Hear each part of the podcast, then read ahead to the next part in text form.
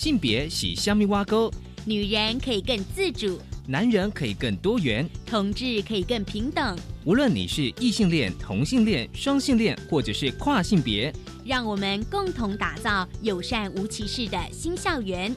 最没有尺度的声音，就在性别教育 Easy Go。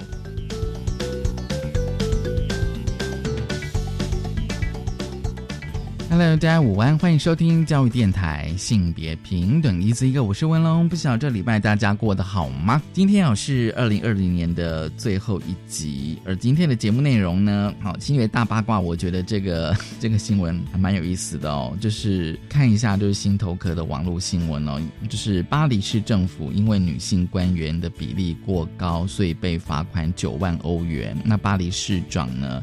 就觉得说这相当荒谬，而且呢，他会说他会继续的任命，就是说当你的那个女性的官员过高的时候，还会被罚款。我们稍后回来分享这个新闻。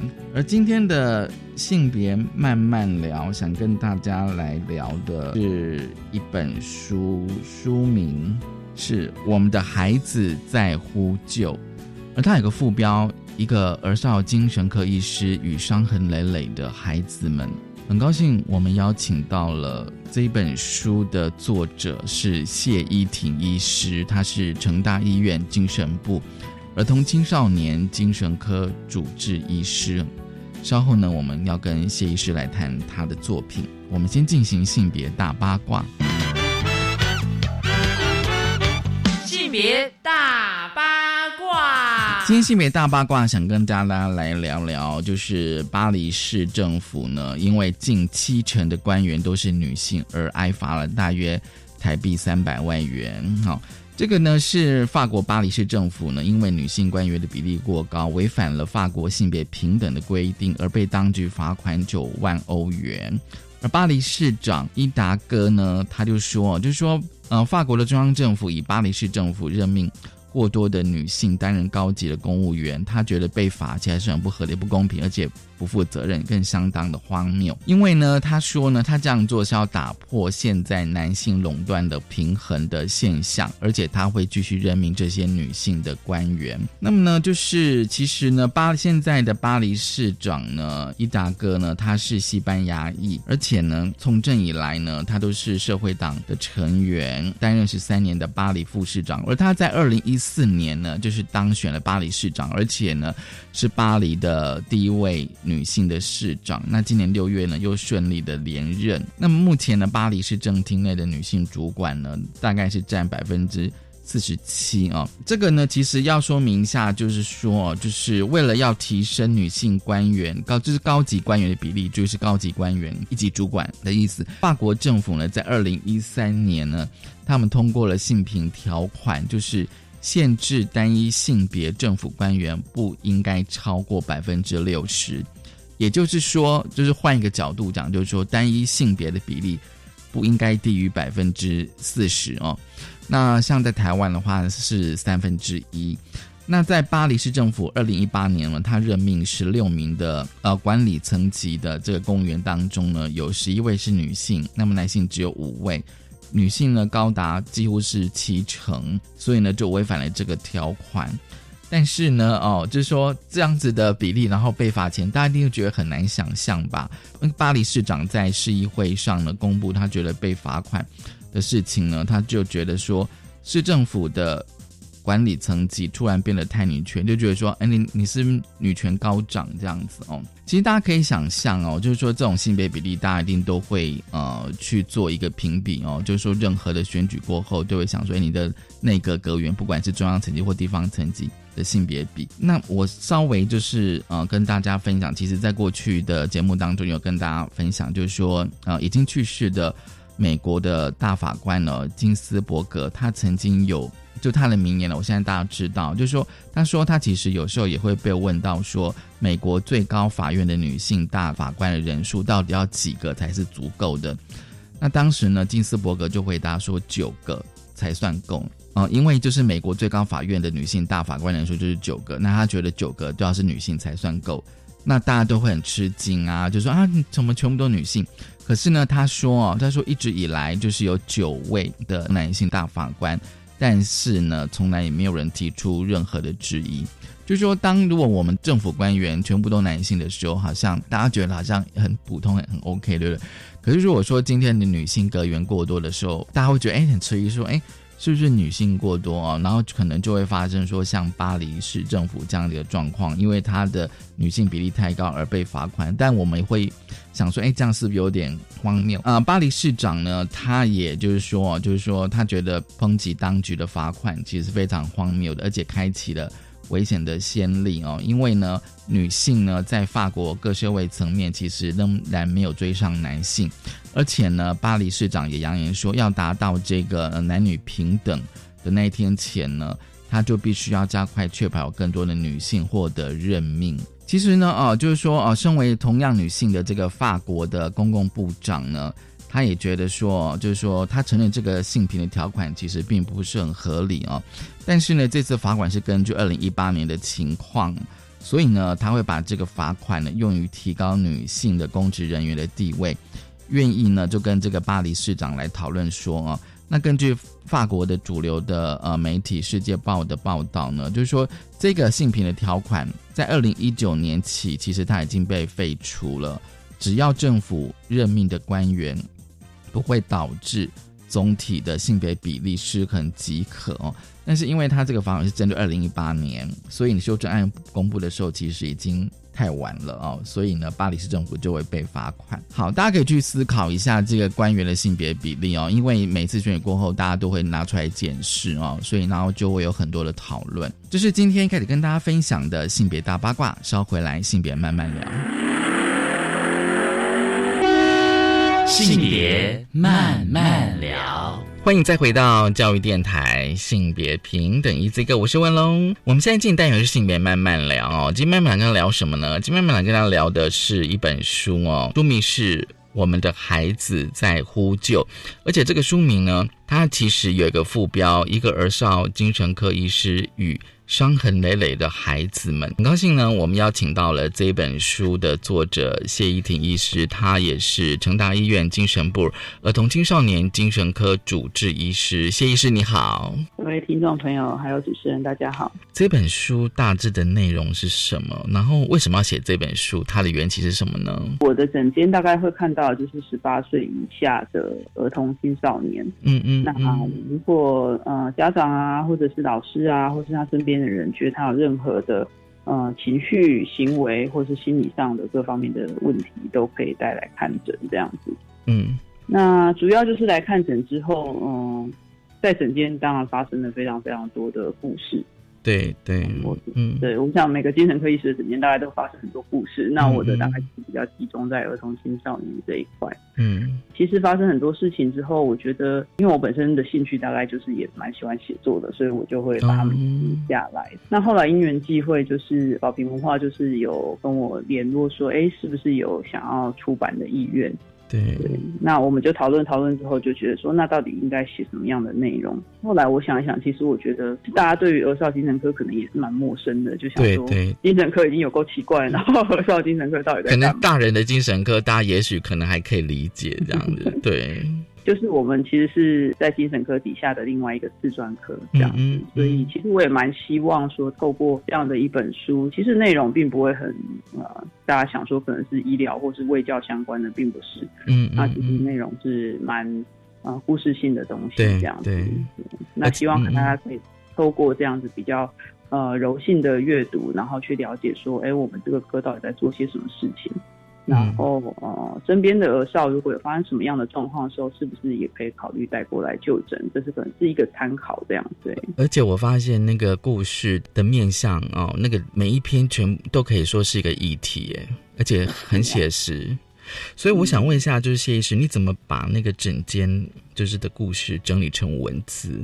其实要说的话也算没有，因为我们会写病例，但是病例。这病历写的东西跟这个毕竟还是差非常的多。如果呃有看过这本书的内容，大概就知道说，呃，我们在整天做很多的事情，就是倾听。哦，倾听，对对对，对，就是去听啊孩子说的话，或者是说呃家长或者是在进来诊间任何的人讲的话，嗯嗯嗯，其实我们的工作除了听以外，就是要非常认真的听进去，要听进去他们所说的话中的话，或者是孩子有时候甚至是没有讲话的。啊，对啊，就沉默啊，对啊，沉默，或者是他们只是在那边可能玩玩具啊、画画啦、演戏啊。但是这些东西的背后，他们到底代表是什么事情？其实，如果你很认真的去听进去的话，嗯，呃，我在写这本书的时候，其实我完全没有参考，就是我不会去呃医院打开电脑看我写的什么病例，然后 才去写这些故事，其实完全不需要。嗯，这些故事就自然的会在你的脑海里面现这样子。嗯，所以等于是说，今天如果有一个呃，比如说家长或老师带一个小朋友进来，他第一次到诊间的时候，你就会开始观察。啊，是会观察，比如说他的行为举止或他的穿着什么的。对，有时候甚至还没有进诊间就可以观察了。那要如何观察呢？透过电话吗？还是？就是比如说，呃，外面有一个人一直在撞你的门，你大概就会知道，哦，那大概这个小朋友可能冲东西是蛮高，类似这样这样啦，说话啦，甚至他们的步伐啦，然后他们坐的位置，比如说爸爸妈妈跟小朋友坐的相对位置，嗯嗯，对，表情、穿着、打扮这些，其实都会在。观察之中啊，讲出我们的那个商业机密。可是我觉得这个真的很重要哎，因为我觉得是说，因为比如说像我自己在看书的时候，我觉得就是谢医师你的文字里面有一个非常细致的描写啊，我觉得还蛮文学性的。因为我们大概对于精神科医师的想象，大概都是说，比如说我今天去找一个精神科医师，就就就就是跟他聊我的状况哦。但是可能我比较不会想到哦。医师居然会注意到，比如说我坐哪个位置，然后监督我说我跟我爸妈来哦，或者是说可能我的穿着打扮哦。对啊，像青少年的话，他们其实。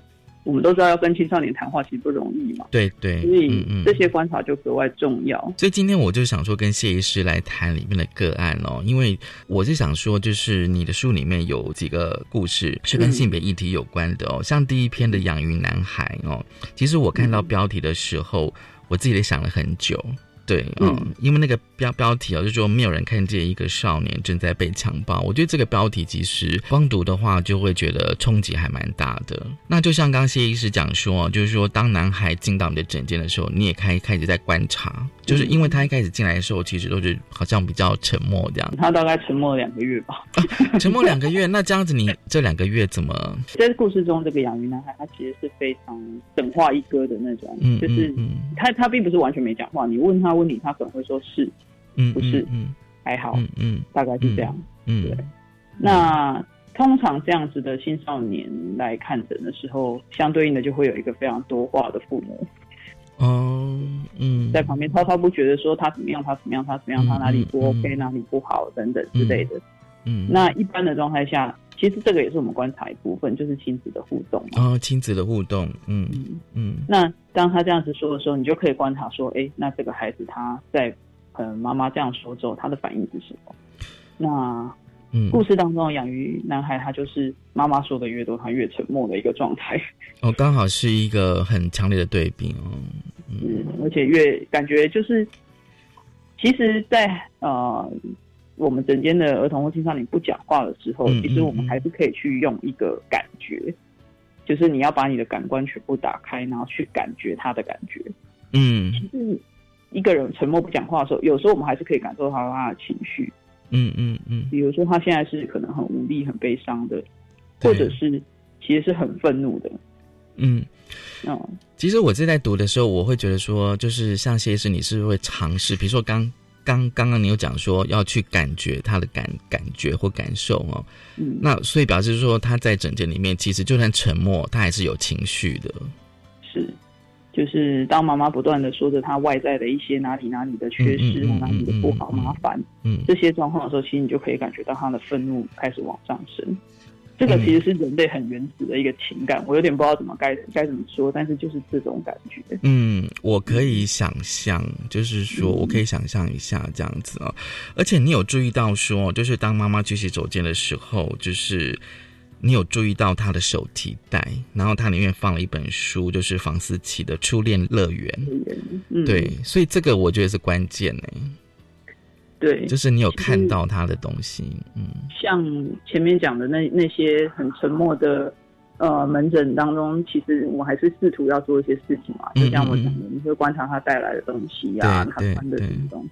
那我觉得苏立昌每次来，他其实手提袋看起来都蛮重的，就是一个很平凡无奇的高中生会带的那种绿色的手提袋这样。嗯嗯嗯。那里面显然装的是书，我就会很好奇，它里面装的是什么书嘛？嗯嗯嗯。对，所以呃那一天当妈妈暂时离开的时候，我就想说，哎，那来问一下他这里面到底是什么书好了。他每次都这样提着来。嗯。其实。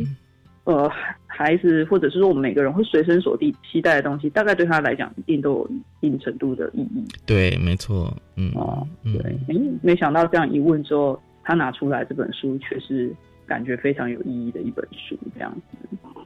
而且，而且他就我觉得就是说，你知道他在读什么书的时候，他接下来就是就是拿了那一本日记。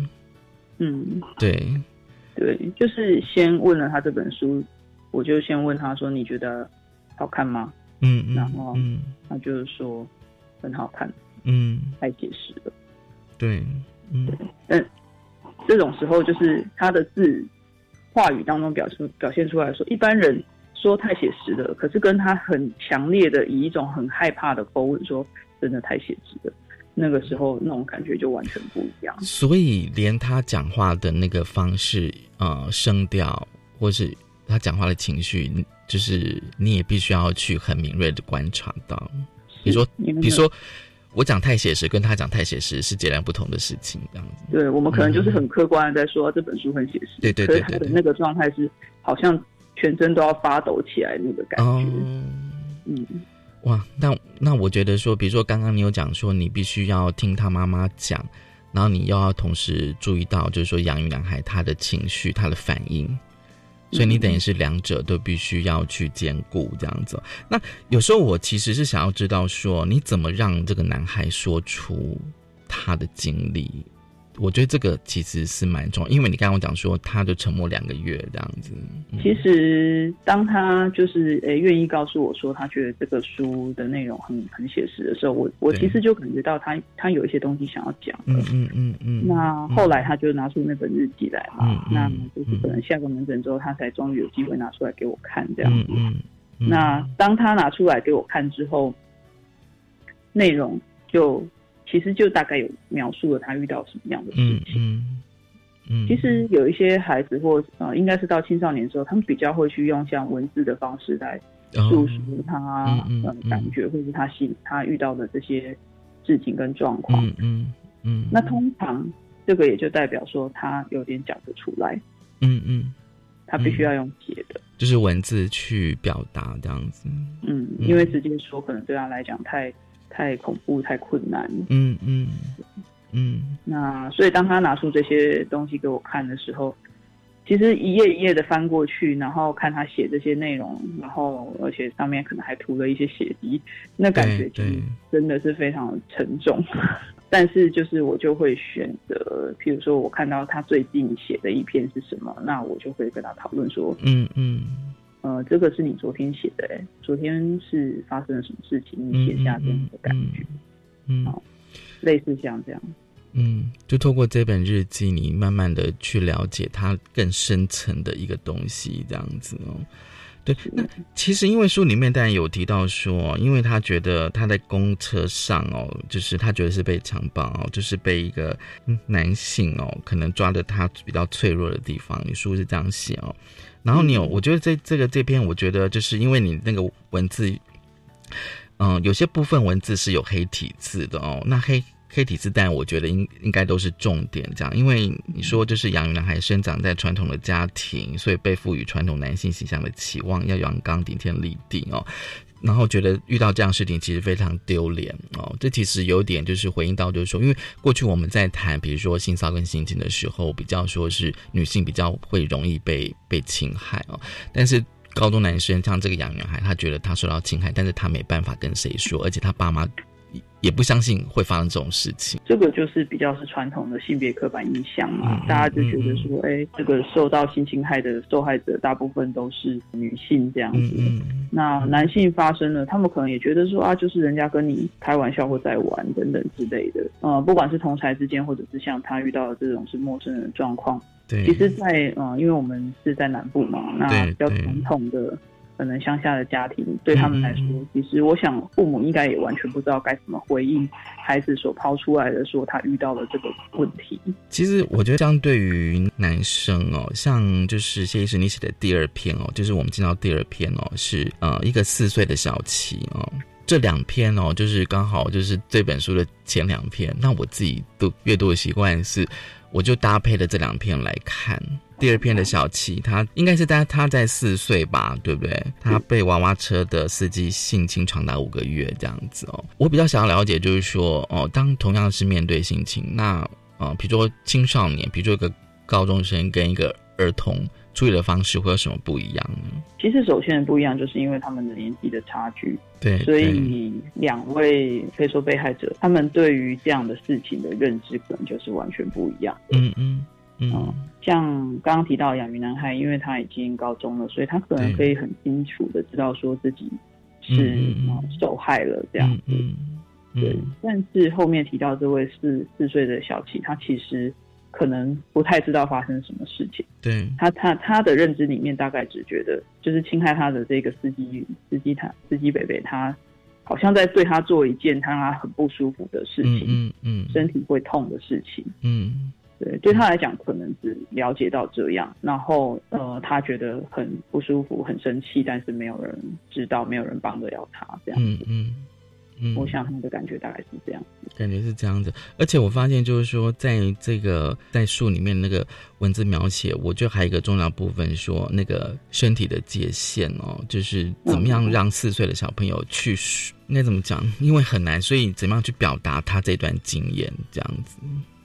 嗯，其实，在孩子的这些被侵害的啊，被侵害的孩子，他们其实常会啊发生一个状况，就是说他们还会重复的表现出那一次被侵害的状态。嗯嗯嗯嗯，比如说像小琪，他就是有的时候会在我们游戏治疗的过程当中，他可能就会把屁股翘高，嗯，然后做出某些我们看起来是蛮不雅的动作。嗯嗯嗯，对，那。但是这个对孩子来讲，其实就是他这个印象在他心脑海中是挥不去的，嗯，然后他就会把它再一次的表现出来，嗯。那其实大人在这一段过程当中应该要做的事情就是陪伴，哦，陪伴，嗯嗯。所谓的陪伴就是说，呃，不去批评他这个行为，嗯，对，因为因为我们可很可以想象嘛，就是如果说今天哎小琪是。我们认识的孩子，然后当他做这行为，我们一定是跟他说：“你不要这样，很难看嘛。”呃，对，我觉得一般家长的反应一定会这样。嗯，是，嗯，那这个其实就是对于孩子来讲，就是告诉他说：“你不要再呃想这件事，你不准再做类似的呃回忆或回想这样子。”嗯嗯，那其实孩子的愤怒就无处可发，对，他的伤心啊或者是愤怒就反而被压抑下来。嗯嗯，那其实，在游戏治疗当中，我们所做的事情就是说。我们去试图了解这个背后是怎么回事。嗯嗯嗯。所以，当我们看见孩子这个行为的时候，我们可能其实就会说：“哎，你是不是想到什么事情呢？”嗯嗯。那如果他他可能会给予正面的回应，或者是不会，但是你可以观察他的行为。嗯。那接下来，其实我们后面我后面一段就有描述到说，他后来不只是在动作上，他也在比如说玩纸面图或是画画的时候，对对对，他会一直重复的。出现司机北北这个角色哦，对对对，对。但是孩子其实很很厉害的事情，他很有创意，他就会开始说：“哎，那我们把司机北北做成菜。”嗯嗯嗯，对对。然后，但但他一边这么做，一边又非常的焦虑，他就是又又愤怒非常的强烈这样子。那这时候我们可能除了陪伴他，我们还会告诉他说：“哦，你现在想要用这种方式打败自己的人，嗯嗯，对你想要让他没办法伤害你，嗯。”就是帮他把他的行动给予一个意义，嗯，哦，行动给他一个意义，这样子。因为其实我在读的时候，我觉得那个小琪其实他应该对他的那个经历应该是非怎么样，他印象太深刻了。嗯，但是就像刚谢医师你讲说，他可能没办法用语言文字把它讲出来。所以稍后第二个阶段，我就想要继续来跟谢谢师谈了，就是说，啊，因为你在书里面有提到那个这角色扮演，对，所以稍后我们来谈说，对于小琪的经历要如何做这个角色扮演。我们先休息一下。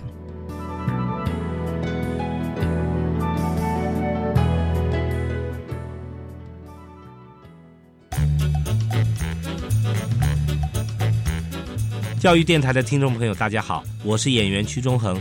人生如戏，戏如人生。剧场的魅力在于它是社会的小缩影，它不遥远，就在你我身边，却能疗愈每个人的心。迎向二零二一，期待大家常常走进剧场，让新的一年充满正能量。祝大家新年快乐！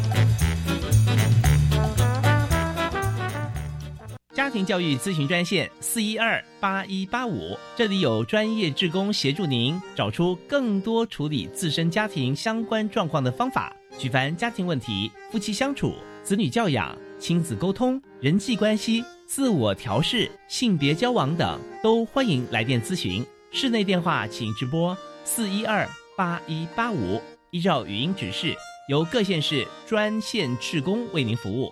以上广告，教育部提供。防范流感，大家要注意：肥皂勤洗手，戴口罩，打喷嚏要用面纸或手帕遮住口鼻，或用衣袖代替。跟别人说话尽可能保持距离一公尺以上。有类流感症状应尽速就医，在家休息，不上班不上课哦。防治做得好，流感不打扰。以上广告是由疾病管制署提供。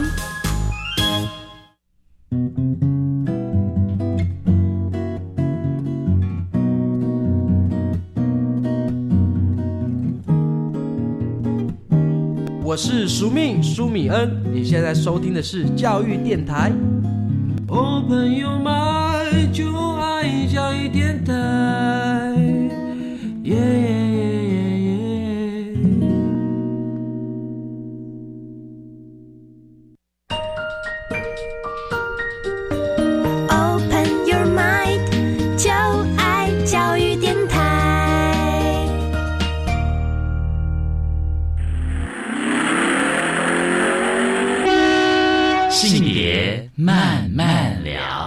欢迎再回到教育电台，性别平等一这个，我是文龙。我们在近代有是性别慢慢聊啊，今天慢慢聊要聊的是一本书，《我们的孩子在呼救》。一个儿少精神科医师与伤痕累累的孩子们，高兴我们邀请到了这本书的作者谢依婷医师，他也是成大医院精神部儿童青少年精神科主治医师哦。其实，呃，这本书哦，我觉得你读完之后哦，我觉得再怎么样，你还是会有一些想法哦。我们现在跟大家分享是第二篇的小琪哦，小琪这样子哦。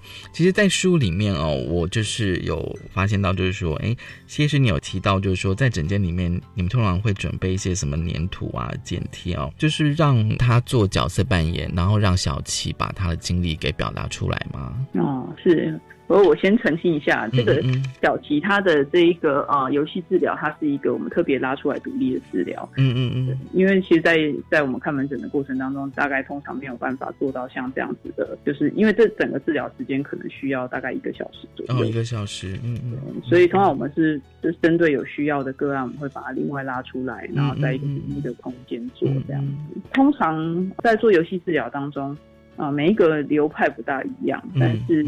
如果说是像呃这一次的我们在小溪身上做的这个游戏治疗的话，我们是以孩子为中心，对对，是说他到这一个呃游戏治疗室里面，他可以自由的选择他今天想要玩什么，嗯嗯嗯，有很多玩具啦，或者是说啊像粘土啦、画画的纸啊、笔啊这些东西啊，甚至有些可能还会有那个。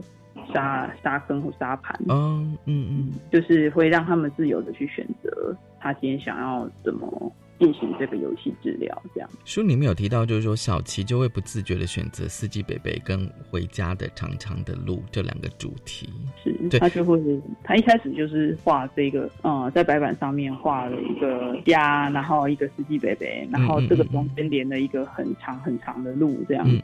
其实小琪没有办法自己讲，但是当时妈妈是告诉我们说，应该是因为司机北北那个时候。在对他做坏事的时候，嗯嗯嗯其实会把他带的到处绕路啊，然后去一些隐秘的地方。那嗯他会觉得回家的路非常长，这样子。所以等于是说，就是当小朋友他画出这样的东西的时候，我就是技能可以是你就要去解读这是什么意思。是我们要试着去理解，但是纵使心里面有这些理解，有时候我们会讲，有时候不会讲，因为呃，你也不太确定你讲你讲的是对或错嘛。嗯嗯嗯对，所以其实我们就是提供孩子一个可以这样子发泄的空间。那嗯除非我觉得非常，我们觉得非常确定，嗯嗯嗯，大概是这个状态，所以我们就会试着去讲讲看。嗯。其实我自己在读的时候啊，我觉得那个小琪其实他是有强烈情绪在的。是像后续刚好提到纸黏土，他有选过纸对对对黏土，对，对，那他用纸黏土在做作品的时候，我们也问他说：“哎，那你想要做什么？”他也是不假思索就说他要做司机贝贝这样子。嗯嗯嗯。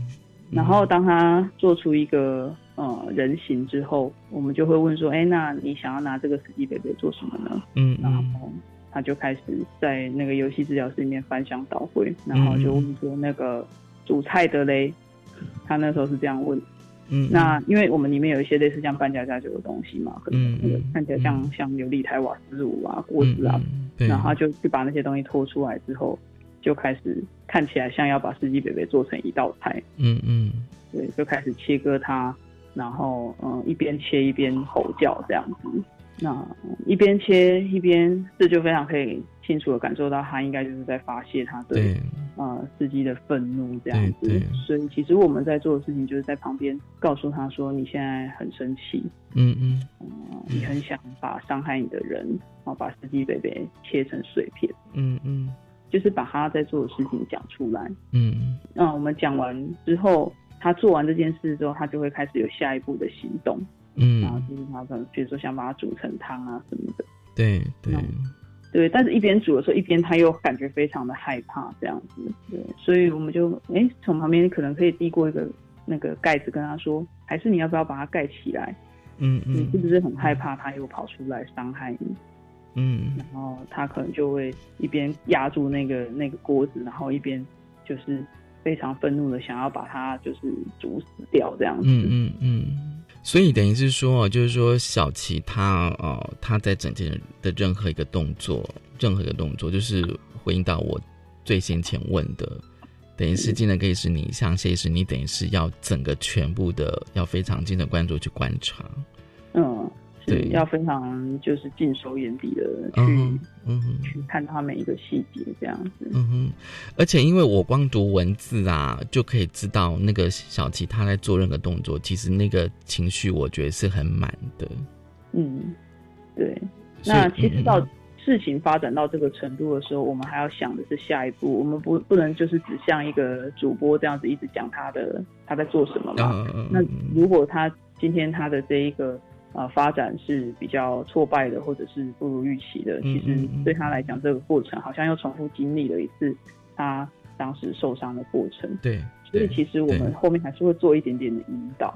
嗯嗯嗯，就比如说他把它煮一煮之后，我们就会告诉他说：“哦，你看他现在没有在动了，嗯嗯小琪，你终于打败他了。嗯，”对，类似像这样会把他的情绪做一个收尾，嗯哼嗯嗯，而且给他一个他其实终于可以控制，然后可以呃战胜这件事情的感受。嗯，你提到控制，对我觉得应该说是他可以掌握对，掌握这件事情，嗯，就是嗯再重演一次，他可以呃去拒绝，然后去说反抗吗？就是拒绝这件事情的发生，这样子。我其实有时候在想说哦，就像是谢医生你有提到说，你你到底可以帮助小孩什么？那其实像我在读的时候，我也可以想说，哎，那这样子的话，比如说。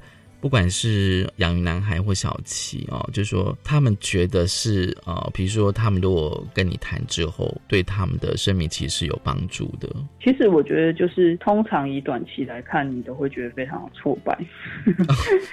对那应该是个过程，这样子。对对对对，就像养鱼男孩的妈妈也是会一直跟你说，他还是一样啊，每天关在家里，嗯然后看起来头头很痛啊，然后不舒服。然后小琪的妈妈也会不断的说，他回到家还是一直发脾气啊，然后就是晚上不敢关灯睡觉等等的。嗯嗯嗯嗯但是时间点拉长了，就是你就会发现这样的陪伴或许还是有一点意义的。我也不敢说一定就是自己的陪伴造成的改变，但是就像养鱼男孩，他其实后来这些东西他们一直讲一直讲。讲到一个程度之后，哎，他渐渐的终于可以不讲这些，嗯，受伤的经验，而且他是在开始也有开始讲一些未来的事情了，哦，比如说，大学要念哪里，考考大学，对，对，嗯，那小琪也是，就是他在家里面发脾气，乱了好一段时间，嗯嗯，其实这种我们呃叫做退化，就是在我们请他去呃回想这个他。可能害怕的回忆，嗯，然后去重演这些事情，然后试图给这个事情新的控制感的时候，嗯嗯，这个过程当中其实很容易孩子会产生退化的，因为嗯那个过程很不舒服嘛，对对对，所以可能那几个礼拜他会非常乱，然后 家长就会跟你说他怎么越来越不好这样，哦，就跟医生反映反映这样子，嗯，但是其实走过这段期间之后，我们看到孩子就会有一些进步。就是会有些改变这样子哦，那就是接下来我们想跟跟大家来分享，就是小安的这一篇哦，这一篇比较是啊性倾向的矫正。其实我读到这一篇的时候，也有点小小的惊讶。很好的惊讶，对哦，就是有爸妈会带来小朋友，就是请医生矫正我孩子的形象哦。他发现他小朋友是同志这样子哦。那但我读这一篇的时候，我我可能也跟你一样的疑虑，就是说啊，现在怎么还有人这样做这样子哦？对，二零二零。对，就是说，但是我当然也有听到一些朋友啦，就是说。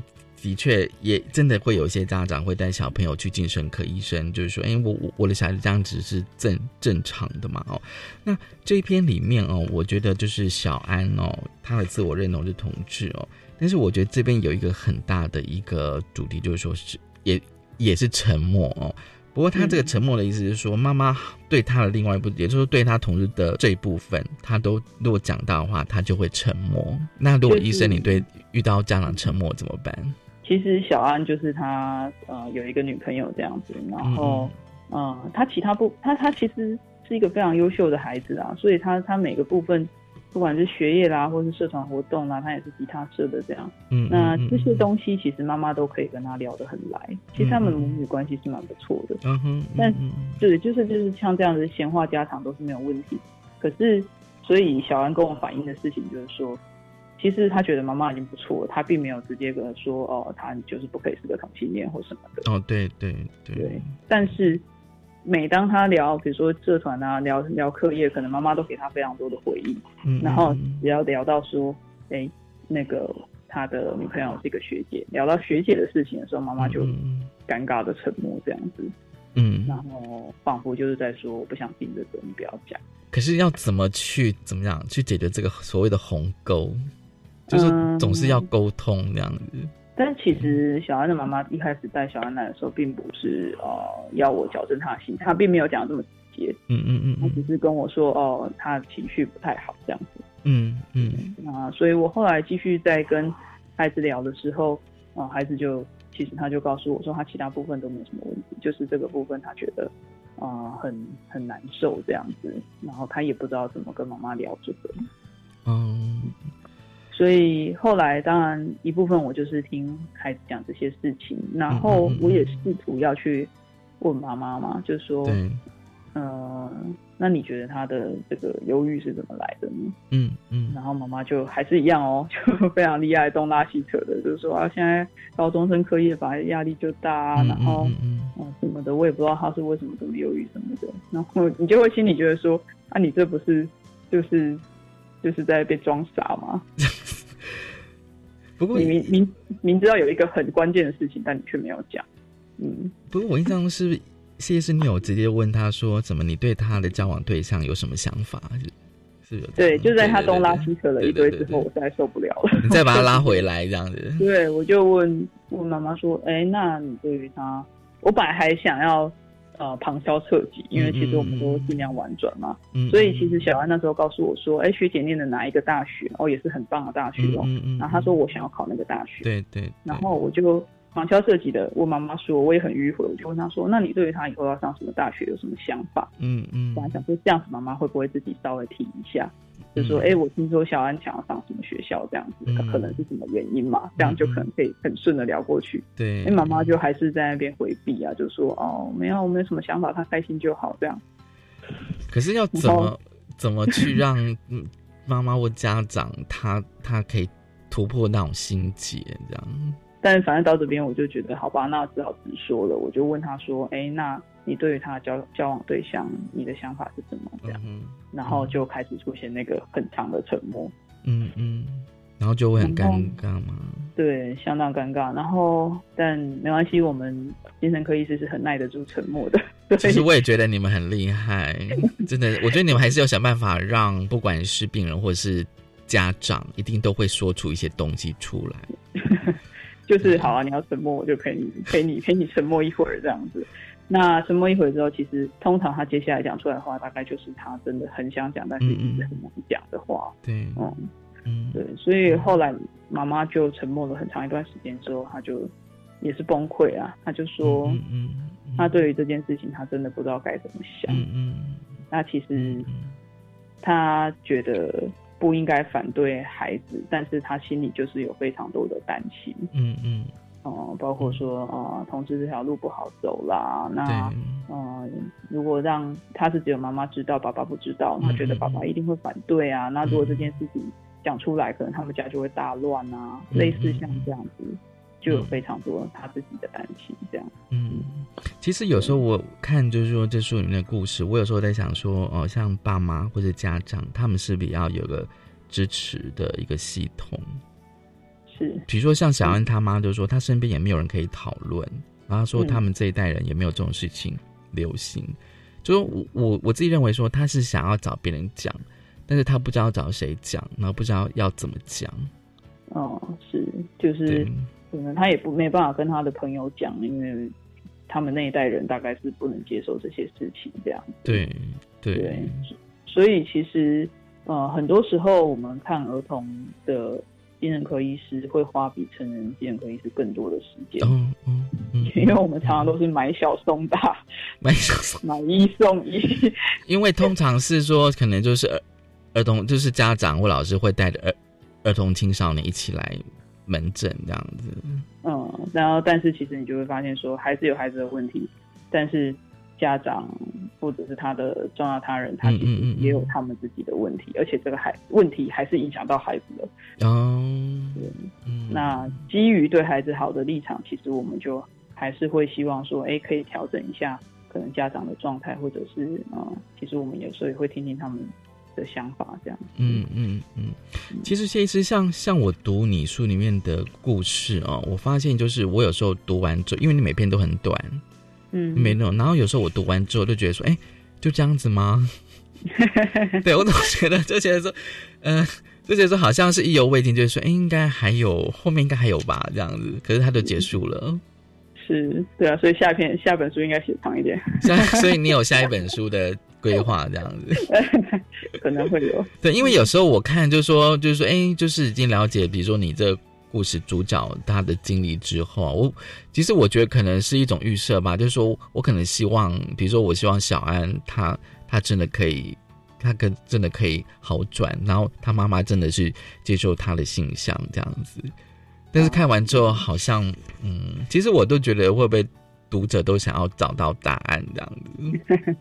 对，所以其实我书里面有一篇小九吧，嗯，我写的东西就是说，我们都会很希望说，哎，解开一个心结之后，好像就像电影或电视里面演的，哎，从此这个家家庭或这个孩子就过得幸福快乐的日子。对，但是我必须很残忍的说，这种事情是不可能发生的。嗯嗯嗯嗯，就是整间或者是说人生在发生的事情，其实常常都会是很多的循环。就是哎，这一这一次你解决的某一个问题，对，下次他可能还是会再带着另外一些问题来找你。嗯，那可是时间拉久了，他又是可以看到一个前进的。嗯嗯嗯嗯，但是他必须要比较花比较长的时间。就是长时间小朋友孩子他其实还是可以，就像你讲说，他可以可以是往前，但是他就真的要花非常久的时间这样。我们先休息一下哦，那待会我想要请问，就是谢医师，就是精神科医师的角色还有情绪，因为你书里面有提到，我真的蛮想要问的。我们先休息一下。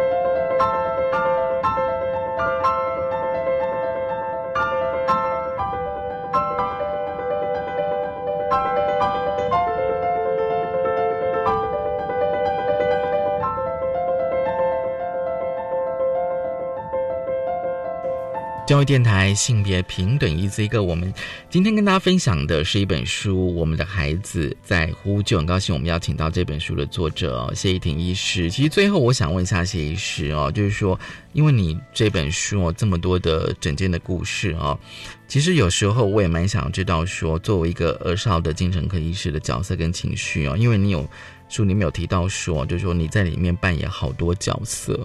就是你指的是说，像有时候像爸爸，有时候像妈妈，对，有时候像某些人，对对对，比如像兄弟姐妹，或者是像老师这样子哦。那你怎么去承接来看整个人的情绪呢？其实有点像上一段我提到的，就是说我们都是让个案去选择这件事情。嗯嗯嗯嗯，因为我们知道，呃，以病人或是个案的角色，他对治疗者啊，医师啊，或是治疗师，他其实会有一个移情，他会对你产生某一种，他觉得，诶，你很像他生命中的某个人，哦，或者是他希望你扮演他生命中的某一个角色。嗯，那这个东西其实不是我可以控制的，就是。这个是由他们自己出发，然后他希望你，然后你就会哎，就发现说，某一天你就突然发现说，哎，我好像做进了某一个角色里面了。嗯，所以小朋友会把你当成他可能生活当中的另外一个角色这样。是，这不见得他会直接言言说出来，不见得他会直接讲出来说，哎，你很像我妈妈，你很像我爸爸之类的。嗯嗯，对。但是其实从这个互动当中，你大概可以感受到说，哎，他今天是呃，把你当做一个什么样的？啊，位置在跟你对话，像有些孩子，他可能每次就是会一直来跟你说，哎，他在学校发生什么事情？对对，然后一直讲一直讲，你听起来好像是一些琐事这样子。今天跟哪个同学不开心了啊？今天什么什么英文考不好啊？什么？嗯嗯。但是其实你听久，你就觉得，哎，突然觉得我很像。放学回家，然后小朋友 在跟你讲学校发生的事情的那个妈妈的感觉。有的时候，呃，可能有一些青少年他又会跟你分享说，哎，今天是追偶像啊，或是做什么很有趣啊，然后跟你聊电动怎么打。这时候你会觉得你很像他朋友。所以其实就是你要在这些角色当中尽量的去听好，然后尽量的去，我们其实不会刻意切换啊，就是说，反正不管在哪个角色，我们就是去做。那个角色该做的事情跟陪伴，这样。嗯，就是角色跟陪伴，还有观察。是，因为你在你那个后记里面，我觉得有举了一个就是自闭症的孩子哦，比如说从他妈妈的大腿滑下来，然后他用头撞了撞了你的 腰，然后他妈妈说表示他喜欢你这样子。嗯，那个真的非常可爱。其实我我有时候在想说，会不会他是用一个动作或一个肢体的动作。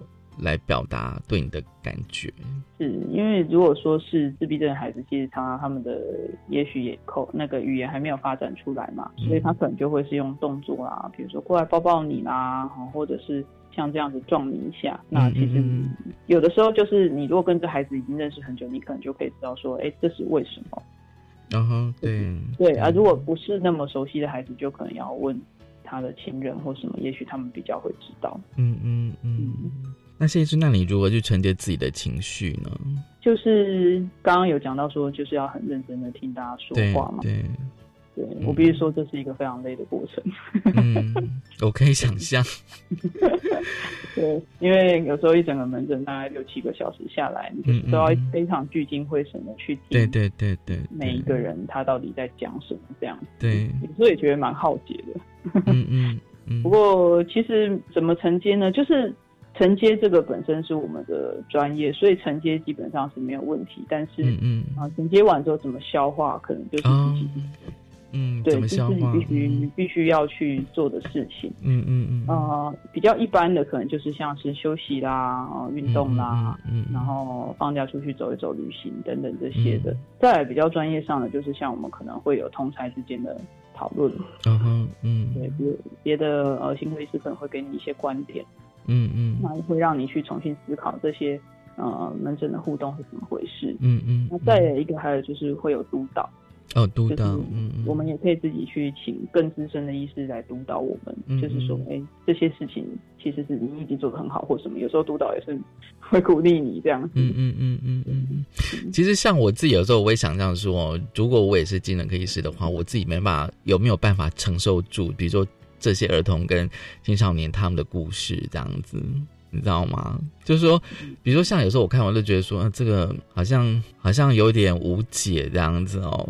然后我就觉得有点，比如说有点嗯悲伤啊，哦，然后我就觉得说，哎，自己是不是觉得像我有时候在在读的时候也是会有情绪的，就是我自己做一个读者。可是如果做一个精神科医生的话，你是不是要非常理性？比如说在他那个过程，比如说你在诊间跟他哦聊的过程的话，你自己是也要控制自自己的情绪，对不对？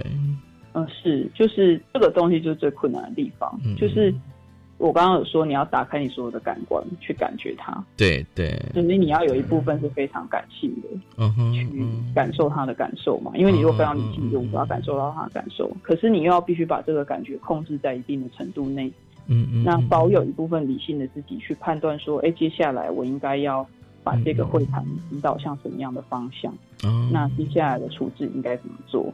我是不是该请妈妈进来了？类似像这种理性专业的判断，那个就是会你会分裂成两个人。